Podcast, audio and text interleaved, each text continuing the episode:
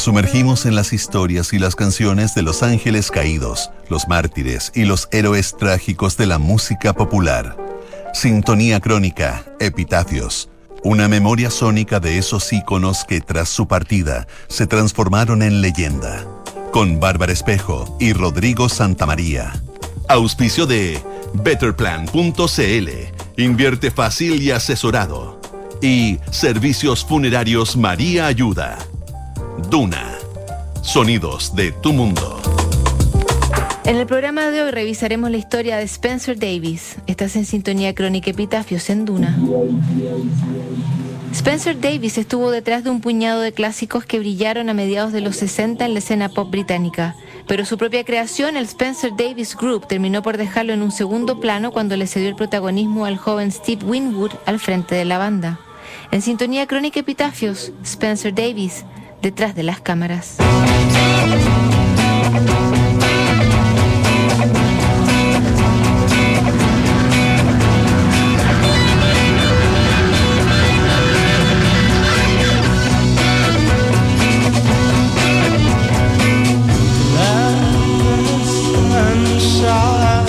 La historia nunca fue muy justa con Spencer Davis, ni con sus contribuciones a la música popular. El guitarrista galés tuvo un olfato preciso para poner el rhythm and blues como epicentro de la escena sesentera británica, pero quedó siempre relegado a un lugar secundario de su propia banda, la que incluso llevaba su nombre. El que más lucía era su vocalista y tecladista Steve Winwood, que terminó siguiendo una carrera solista que lo consagró en la década del 80. Spencer Davis había comenzado muy precoz en la música cuando a los seis años descubrió el acordeón y la armónica. A los 16 terminó el colegio y dejó su Gales natal para trabajar como empleado en la oficina de correos de Londres, una ciudad que había renacido después de los estragos que sufrió en la Segunda Guerra Mundial. La música aún no figuraba en los planes más serios de Spencer cuando se inscribió en la Universidad de Birmingham para estudiar alemán.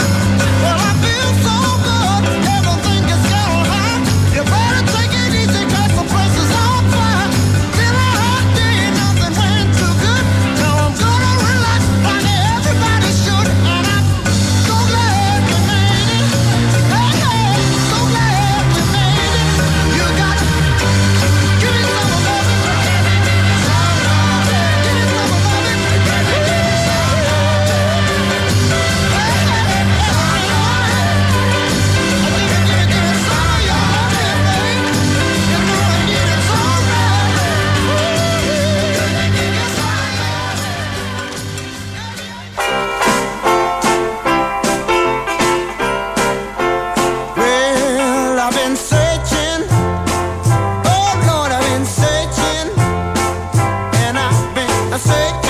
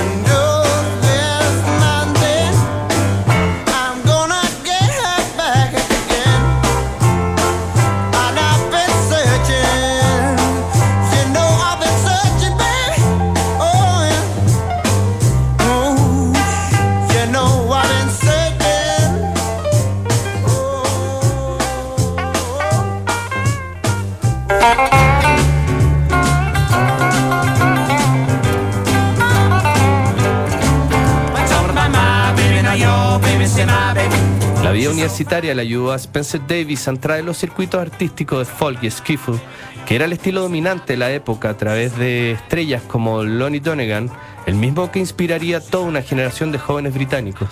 Spencer comenzó a tocar guitarra de 12 cuerdas y a incursionar en el blues que llegaba del otro lado del Atlántico a través de las canciones de Led Belly y Big Bill Bronzy. En ese momento la universidad pasó a segundo plano y comenzó a unirse a otros músicos de su edad. Uno de sus primeros compañeros de banda fue Bill Wyman, futuro bajista de los Rolling Stones y que fue parte de un incipiente grupo llamado Saints. Spencer también coincidió con una tecladista y cantante muy talentosa llamada Christine Perfect, quien tomaría más tarde el apellido de su marido John McVie, bajista y fundador de Fleetwood Mac. La escena a principios de los 60 estaba repleta de esos nombres que años más tarde se convertirían en leyendas de la música popular.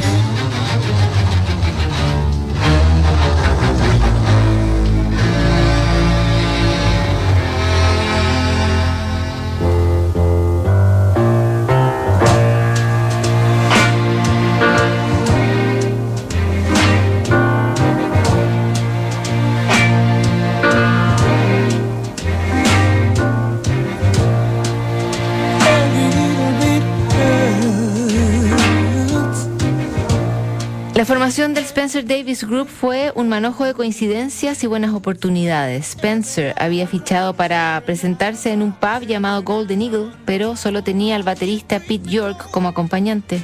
Uno de sus amigos le recomendó chequear a un grupo llamado Muff Woody Jazz Band, que tenía buenas credenciales en el circuito de locales nocturnos. El guitarrista era Muff Wingwood, que más tarde se pasaría al bajo y había un chico que tocaba el piano como Oscar Peterson y cantaba como Ray Charles. Resultó ser Steve Wingwood, el hermano de 16 años de Muff. Tocamos en el Golden Eagle como el Spencer Davis Rhythm and Blues Quartet. Robert Plant y Noy Holder estaban entre el público y cuando tocamos allí el lunes siguiente, la cola era tan grande que daba la vuelta a la manzana, así que la BBC Midlands vino a filmarlo. Palabras de Spencer Davis, que en pocos días formó la banda que lo llevaría al estrellato en medio de una escena muy influenciada por ese rhythm and blues que se respiraba al otro lado del Atlántico.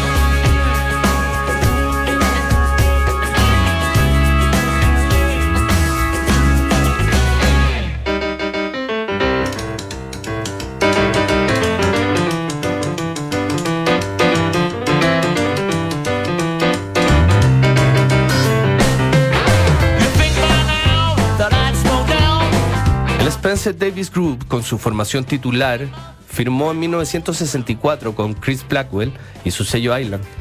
En esos días probaron con algunos sencillos, pero aún no lograban dar con un sonido que mezclara sus proezas instrumentales con una posibilidad comercial que los metiera de lleno en los rankings. Esa canción recién llegó en el cuarto intento de la banda, cuando grabaron Keep on Running, original del músico jamaicano Jackie Edwards, otro de los artistas residentes del sello Island. Era enero de 1966 y Keep on Running comenzó a trepar en las listas de éxitos hasta que derrumbó a los Beatles del primer lugar que ocupaban con We Can Work It Out. Ese hito marcó además el principio de la amistad de Spencer con el cuarteto de Liverpool, que meses más tarde lo invitó a ser parte de su película psicodélica Magical Mystery Tour. El éxito de Keep on Running también marcó la pronta salida de Steve Winwood, que se emancipó a través de su banda Traffic y comenzó una carrera que lo llevaría a la cumbre de la música pop. El Spencer Davis Group siguió mutando hacia finales de los 60 cuando se sumó Dee Murray en el bajo y Nigel Olson en batería. Ellos fueron parte del disco Funky, el último del grupo, antes de partir a tocar junto a Elton John en una de las sociedades musicales más prolíficas de la década siguiente. Después de Funky, Spencer Davis disolvió la banda y siguió un nuevo rumbo en solitario.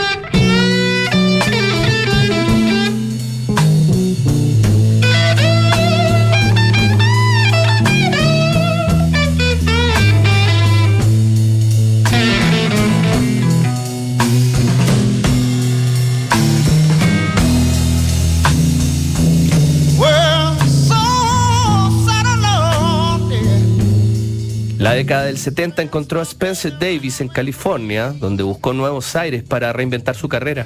Sus grabaciones no tuvieron el mismo éxito que había cosechado en la década anterior y Davis abrió nuevos flancos en su actividad a través de una compañía de manejos de artistas.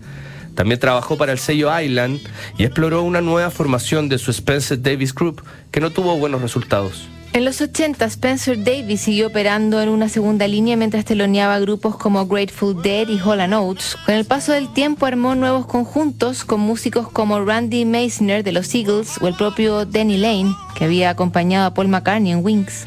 Tendría que llegar el nuevo milenio para que una nueva iteración del Spencer Davis Group pudiera ver la luz, aunque a estas alturas parecía una banda tributo de sí misma. Mientras los clásicos de Spencer Davis volvieron a la vida en bandas sonoras de películas como Notting Hill y Días de Trueno, Spencer estaba dedicado a hacer jingles publicitarios y a tratar de sacar un nuevo álbum que recién apareció en 2008 sin causar mayor impacto en la escena. Pero la historia cíclica y Spencer Davis siempre guardó un cariño por Alemania, cuyo idioma había estudiado en la universidad. Él contaría que fue testigo de la construcción del muro de Berlín en 1961 y luego experimentó su caída en 1989 cuando visitó la ciudad junto a su hijo. Spencer Davis también se derrumbaría, pero el 19 de octubre de 2020 en un hospital de Los Ángeles cuando no logró recuperarse de una neumonía rebelde. Tenía 81 años y dejaba un puñado de clásicos que en algún momento hicieron temblar incluso a los Beatles.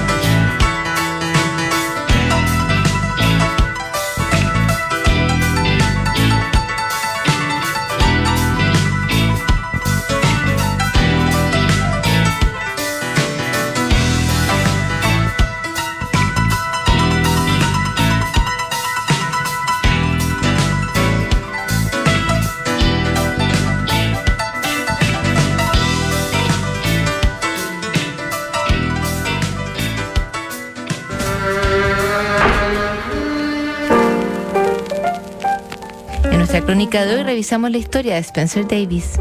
En el próximo programa, Glenn Campbell, Sintonía Crónica, Epitafios. No te lo pierdas. Betterplan.cl es la única plataforma que te ayuda con tus inversiones, combinando tecnología con la mejor asesoría. Betterplan.cl invierte fácil y asesorado. ¿Sabías que puedes comprar de forma anticipada los servicios funerarios de María Ayuda? Entrégale a tu familia la tranquilidad que necesitan y estarás apoyando a cientos de niños de la Fundación María Ayuda. Convierte el dolor en un acto de amor. Cotiza y compra en www.funerariamaria